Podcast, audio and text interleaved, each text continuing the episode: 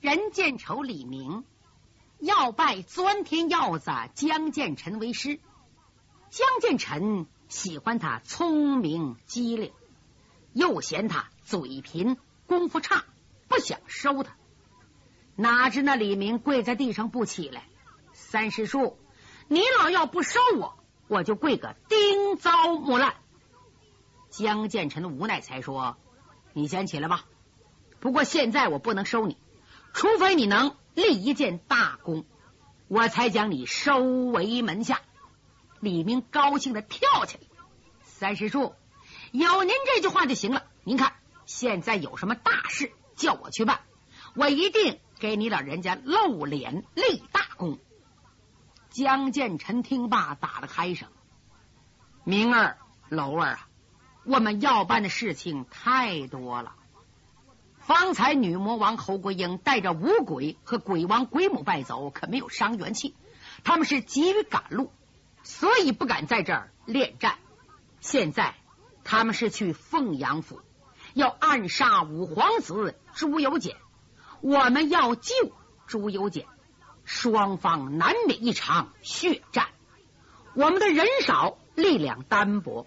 奸贼魏忠贤派出青阳宫大批杀手已到凤阳，就等信王五皇子朱由检。我这次到这儿，一来。暗中保护你们，二来打击一下侯国英的气焰，叫他知道知道我们的厉害。昨天呢，你大师伯还派人传信，说五皇子近日要到凤阳，随行只带了二百名御林军，护驾的有老驸马冉兴、信王府老太监王承恩、小太监曹化淳、侍卫吴孟明。这些人保驾根本不行，要不是你师伯飞函请出北方大侠玉允和一次会见红雪，让他们暗中保护，半路上朱由检就被杀死了。现在你师伯、你师傅还有窦二侠北上相迎，就怕出意外。我们呢，赶快。奔凤阳去，铲除奸党，保护五皇子。看来双方集聚在凤阳是一场恶战。凤楼啊，你可小心听命。是，五凤楼知道事情非常严重。李明问师傅江建成说：“，我还没承认你是我徒弟，你怎么叫师傅啊？先叫着呗。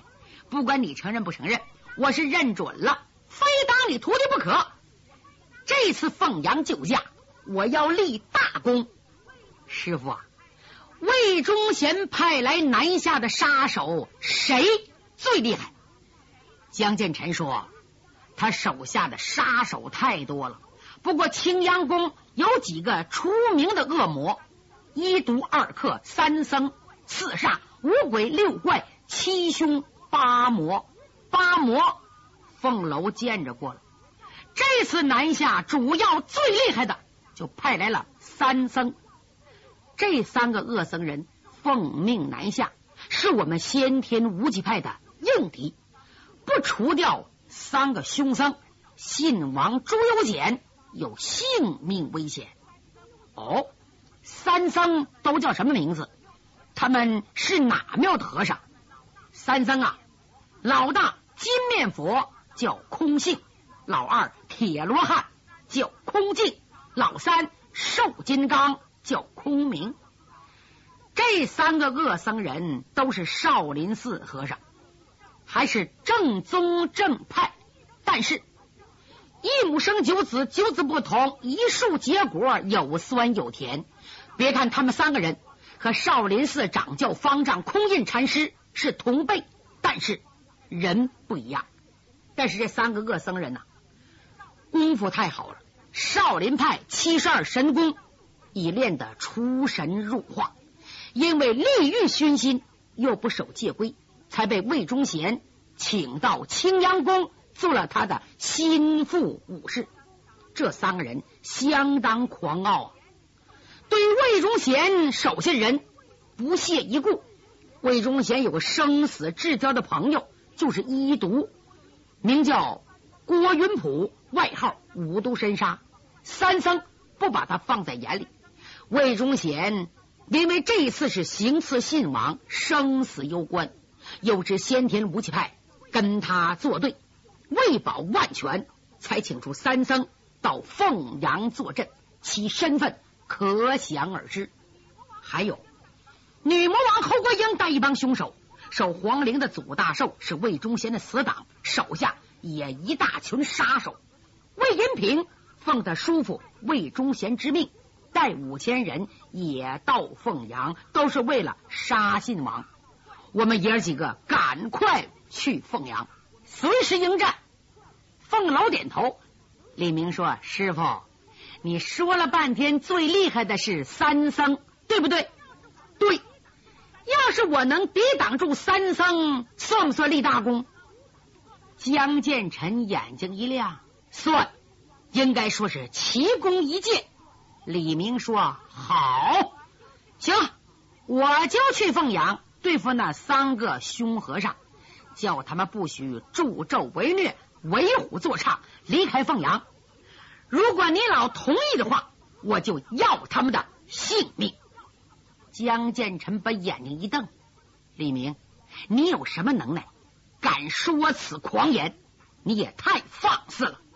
李明嘻嘻一笑：“师傅，我这人从来是说话算话呀，绝不胆大妄为。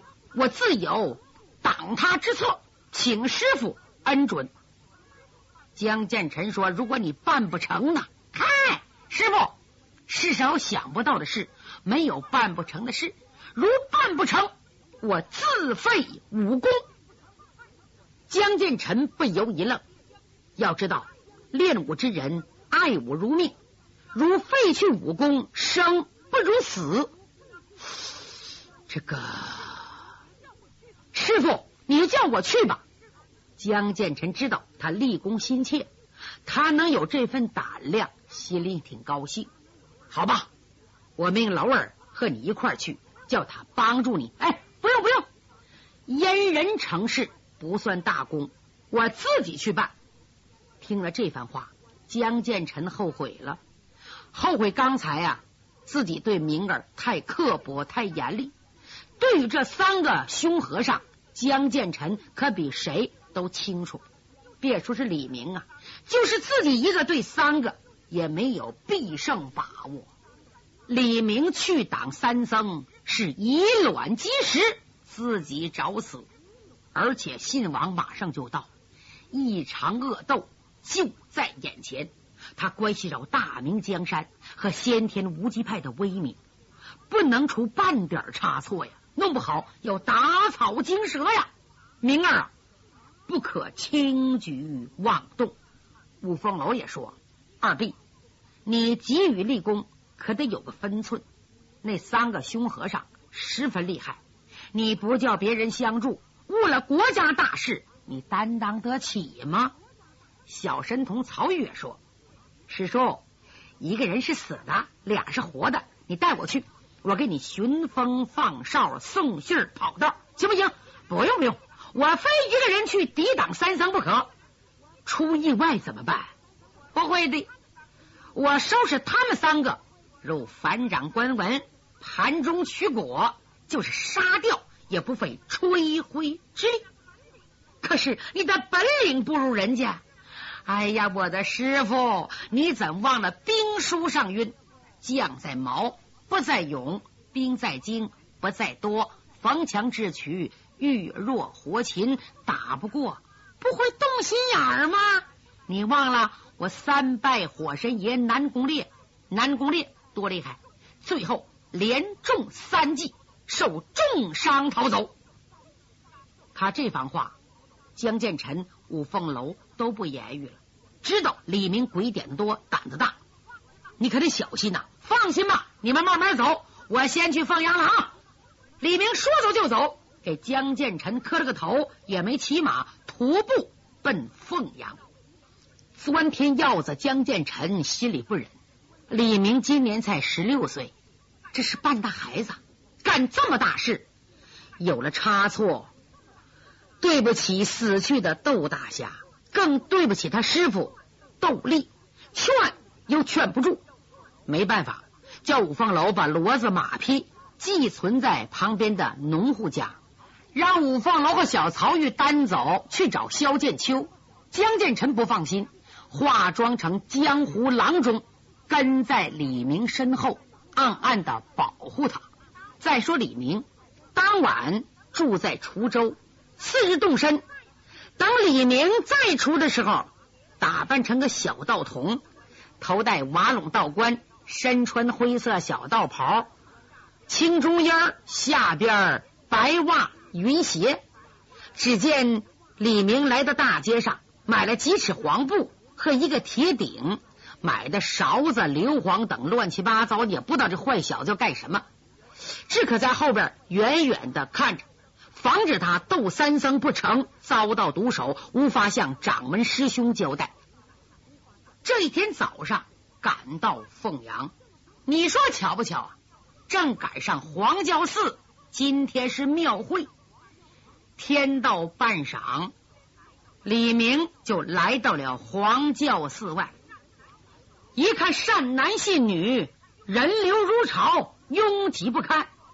两旁边做买的、做卖的、推车的、担担的、举锅的、卖饭的、卖米的、卖面的、卖掏耳勺、卖鸡毛件的、敲小锣、打大鼓、卖糖炒栗子、烤白薯、说书唱戏、打把式卖艺的，应有尽有啊，挤都挤不开呀。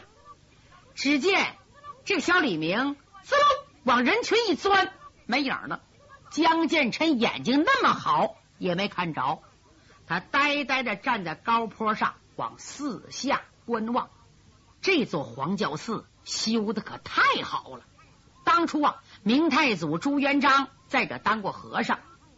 后来呢，这个庙又重修的，三道山门，五层大殿。红墙、琉璃瓦、金碧辉煌，里边钟声、磬声，咚咚咚，是香烟缭绕啊！念佛的声音呢，传出好几里地呀。江建成也没心思逛庙会，他再找李明怎么也找不着，有点口渴，想买碗水喝吧。江建成这个人好干净。在深山老林长大的，净喝清泉了。庙会卖着水，他嫌脏，他想到庙里头讨口水喝。他迈步奔庙门，刚到寺门前，就听有人喊：“哎哎，闪闪闪，躲躲躲躲，闪开！怎么回事？躲躲躲开！”再看善男信女做买卖做卖的往两旁一闪，从庙门里走出一伙人来。全是出家僧人，多没有二十多个。走在最前边的是个大高个子，这个人身高足有一丈，面似淡金，狮子鼻，方阔口，大耳有轮，相貌威武，身穿黄色僧衣，白布高腰袜子，两道脸的粉底僧鞋。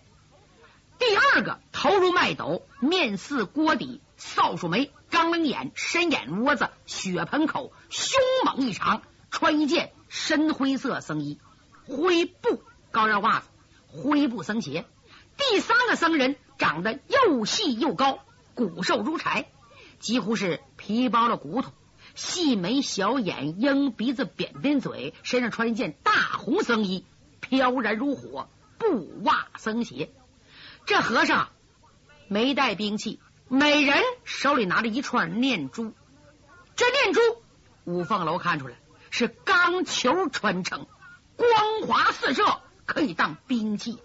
江建成一看，这三个人就不是善良之辈，身后还跟了不少的和尚。这些人呐，一个愁眉苦脸，耷了脑袋，悄悄的跟在身后。前面这三个人。舔胸叠肚，扬着脸，旁若无人。书中暗表，这仨人就是少林寺凶僧金面佛空性、铁罗汉空镜、瘦金刚空明。后边跟着的是黄焦寺的老方丈元志，还有罗汉堂长老元明、知客僧元亮等。那么这些人干什么去呢？空性、空净、空明怎么到黄教寺呢？他们是奉了魏忠贤之命，从京城赶到凤阳。一来呢，给侯国英壮胆助威；二来接收黄教寺这片产业太大了，把原来的僧人赶走，他们收下之后，可以做江湖怪客的血潮。这三个凶僧已经来了三天了。黄教寺的主持把他们奉若神明，百般恭敬，因为不知道来意。今天要下毒手了，又怕惊动善男信女，就把庙里的几个主要和尚力逼着跟他们走。这几个人惹不起他们呢，知道是九千岁魏忠贤派来的，只可悄悄的跟着，准知没有好事。后边跟了不少的小和尚，这人呼噜呼噜往外一走，尽管是啊，出来不少人，有人开道，可是也拥挤不开。江建成看得清清楚楚，不用问，前面走着三个人，从的神态就是青阳宫的三僧。哎呀，李明哪去了？这三个和尚在前，后边跟着黄教寺的人要干什么呢？江建成正在琢磨，突然，嗖！李明出现了。一看，他斜背个兜子，很快就转到三僧的眼前。他本来人就小，个又矮，往三僧眼前一站呢，嗨，比大腿高不多少的。江建成不由得双眉紧皱。这小子胆太大了，竟敢螳臂挡车！要不是我随后跟来。就凭你那点微末功力，岂不被这三个凶僧碾成碎粉？他要干什么呢？我不明白。就看李明来到三个和尚眼前，也不往前去，也不往后靠，就在这三个人的眼皮底下晃，引起三个和尚的注意。李明要干什么呢？给他们变戏法。只见李明从怀里掏出一个黄色小布袋。摇晃了一下，哗啦哗啦，啦，倒出二十文钱，买了一条手巾，把黄布袋揣在怀内。接着，他斜跨一步，到一个小吃食摊上，从怀里又掏出那个小口袋，一抖搂，哗啦，倒出二十文铜钱，买了十块五香豆腐干和十文钱的花生米。买完了，把布袋揣起来了。这三个和尚看得清清楚楚，觉得挺有趣儿。你说我们看得明明白白的，这口袋倒下之后就是二十文钱，怎么又出了二十文呢？哎，有意思啊！咱们瞧瞧怎么回事。只见李明边走边买那个小黄布口袋，好像永远是二十文铜钱在里，取之不尽，用之不绝。哎呀，周围吸引不少人呐。李明买好东西。向庙会的外边走，三僧不知不觉的跟随其后。江建成暗暗好笑，嘿嘿，你说这三个和尚是何等人物？怎么叫个小孩牵着走啊？出了会场，走出很远，前面是山坡，山坡前是一片树林。只见李明不慌不忙的上了山坡。江建成暗暗佩服，这小子真有种啊！胆子也太大了，嗯，这小子胆子我估计晒干了也得比冬瓜大三圈，竟敢独自一个人将这群身怀绝技的僧人引上偏僻山坡。我倒要看看这小子到底用什么办法收拾这三个凶僧。他身形微微一晃，嗖，窜到树上，藏在浓密的树帽子上。就在这阵儿，李明止住脚步，他把肩上的搭链拿下来，从里边掏出一只三只足的铁鼎，用山涧水把它洗净了，又装了半鼎清水，捧到林中，用石头支起来，在山坡找啊找了，找了半天，有十几块像石头一样的东西放在了顶下，一晃火折子，歘。就给点着了，竟烧起火来。周围围了不少人看热闹。哎，这石头怎么能着呢？不像石头。那不对呀，搁山上捡的不是石头什么？他能点着，那咱们也拿家烧去。去去去！你知道什么？这不是凡人。你看他干什么？只见李明不慌不忙的把水烧开了，已经翻花了。从腰中拿出个小纸包，慢慢的打开，从里边拿出了有五六粒米粒儿。他一看拿多了，又送回去了，就拿一粒，拿一粒还舍不得，嘎嘣把它掐去一半，剩半粒米丢入铁鼎内。那小包米又收起来，把这半粒米放到铁鼎内，拿出那柄小铁勺，在里边搅和，来回的搅和。周围人呐越加惊奇起来。一会儿的功夫，稀奇的事情出现了，鼎中的清水。渐渐变稠了起来，最后啊，成了一顶米粥。这三个僧人长这么大也没见过这稀奇事儿！半粒米熬成一锅粥，哎呀，这是神童啊！好奇之心，人皆有之。瘦金刚忍不住了，跨前一步：“哎，小童儿，你这粥能喝吗？”李明没理他，看都不看。自己从口袋里掏出个小碗儿，用手巾擦干净，先盛了半碗，把它喝到肚里，然后清水把碗洗了洗，又用刚才买的手巾将碗擦得干干净净，盛了一碗，双手捧着送到三僧面前。嘿嘿，三位大师，这是宫廷玉米碧玉梗精制而成，三位大师尝尝鲜吧。啊！古人说：“人见稀奇事儿，必定寿命长啊！”你别看少林寺这三个和尚经多见广，也被李明这件神奇的怪事儿深深的吸引了。何况又见李明先喝了半碗，又仗着有浑身的神功，藐视天下武林人物，岂能怕一个小小的童儿？一种好奇心理接过米碗。先递给大师兄金面佛，师兄啊，你尝尝。嗯，好，我尝尝。我看着喝的挺香。金面佛空性，滋溜喝了一口，好，挺清香。哎，有点甜味。二师弟，你尝尝。哎，铁罗汉接过来了。师兄弟三人互相推让，你尝一口，我尝一口。这一碗米粥喝得干干净净，将碗。还给李明，李明接过来洗又洗，擦干净，本儿又揣到兜里。铁罗汉哈哈大笑：“哎，头儿，真有你的啊！哎呀，佛爷跟你有缘。等等，我们处理完手下事情，跟我回青阳宫如何？”李明故意装作不懂：“哎，老佛爷，什么叫青阳宫啊？”嗨。青阳宫都不懂啊？那是九千岁住的地方，到那你可享福了。到那没事天天给我们熬粥喝，好不好？哎呦，嘿嘿嘿三位大师，那我可太谢谢了，谢谢谢谢谢谢。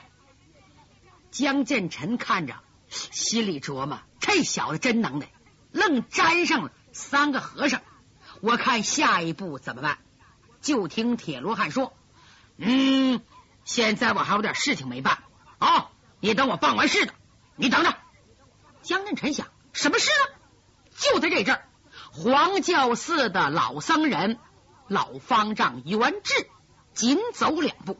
你别看刚才他们几个人呐，乐乐呵呵的，老和尚低头不语，也不理这个茬。